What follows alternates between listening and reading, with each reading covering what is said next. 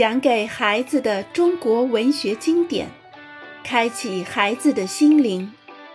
小伙伴们坐过来啦，一起来听中国文学故事啦！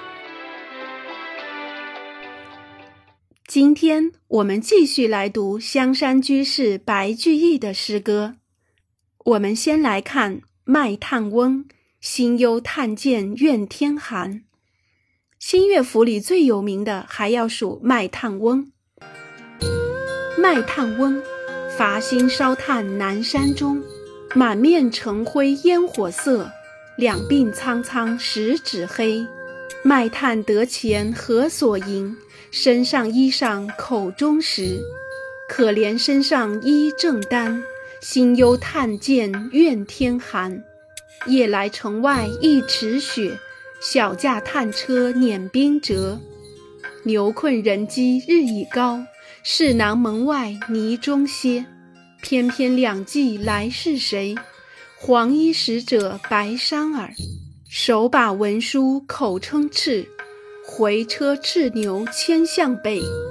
一车炭千余斤，公使驱将习不得。半匹红烧一丈绫。细向牛头充炭直。原来那个时候，宫中常常派人到市上强买物品，只是象征性的给点报酬。这种不公平的买卖叫公事。白居易这首《卖炭翁》就抨击公事的。诗中用一半多篇幅描写了卖炭翁的辛苦和贫困，正是为了反衬公事的不合理。心忧炭贱怨天寒这一句绝好的刻画了卖炭翁的可悲处境和矛盾心理。全诗没有一句公开的指责，可指责的意思却渗透在每一句里。新乐府完全用通俗浅易的语言写成，这也是白诗的一大特色。传说白居易每写一首诗，总要念给老婆婆听。如果老婆婆听不懂，他就再三修改，直到听懂为止。语言通俗质朴是诗人向乐府民歌学习的结果。诗人还认为，诗的形式不是最重要的，最重要的是诗的内容。他在《新乐府序》中说：“总而言之，为君、为臣、为民、为物、为事而作，不为文而作。”也就是说。不要为作诗而作诗。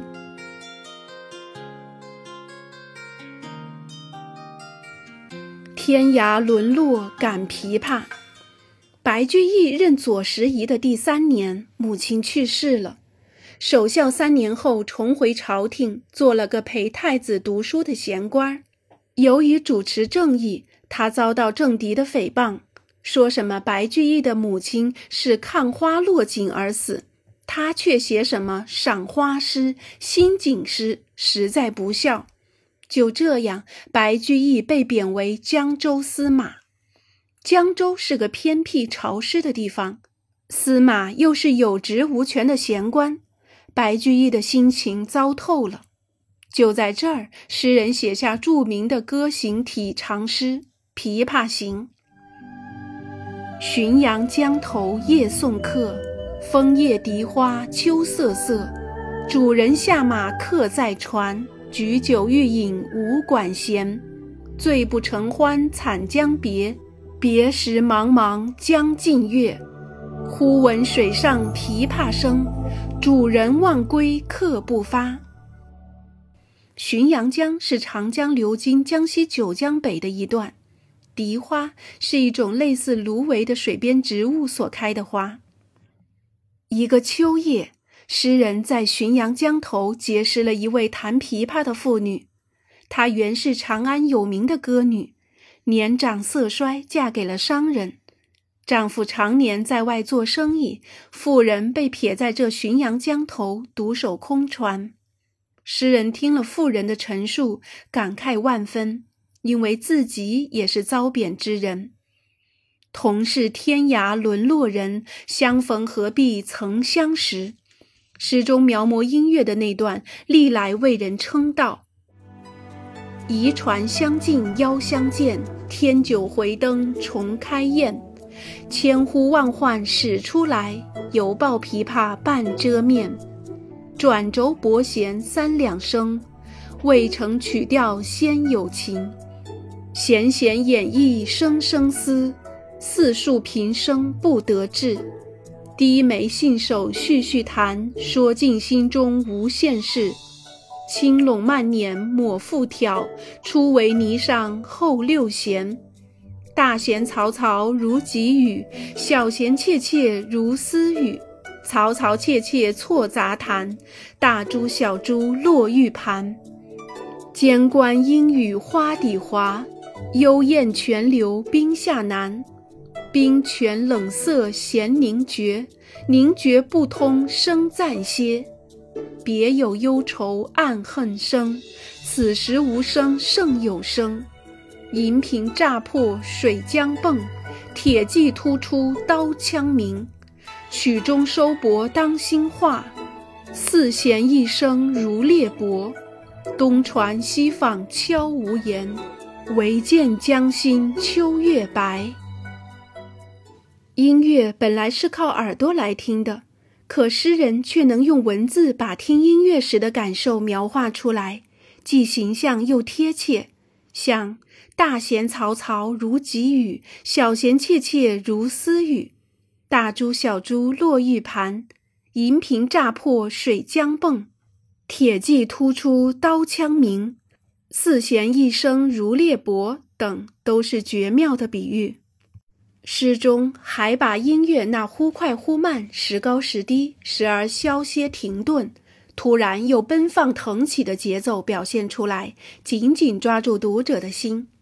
千呼万唤始出来，犹抱琵琶半遮面。此时无声胜有声等诗句也成了传世的名句。在江州，白居易常跟好朋友元稹通信，讨论文学问题。在那封有名的《与元九书》中，他提出：“文章何为时而著？歌诗何为事而作？”也就是说，文学要跟上时代的脚步，要反映时事。信中还提出：“诗者。”根情、苗言、华声、实意的见解，说情感是诗歌的根，语言是它的苗，音韵声调好比它的花，而教育意义则是它的果。看得出来，诗人很重视诗歌的意义和效果。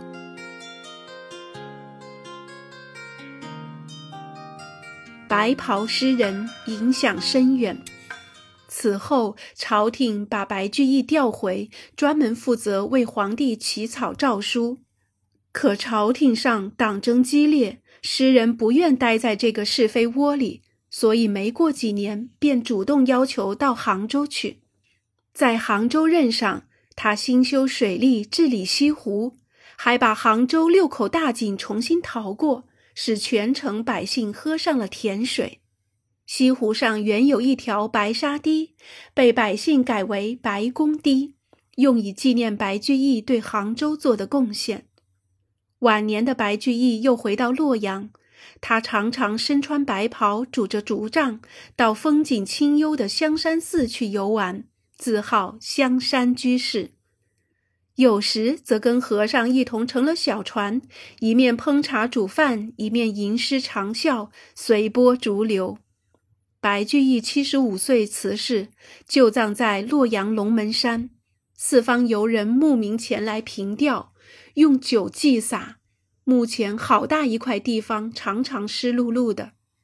白居易一生所作诗文共有三千八百多篇，晚年时自己整理成《白氏文集》，共抄写了五份分别藏在五处。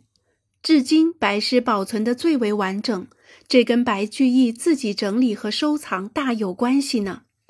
白居易活着的时候，他的诗名已无人不晓。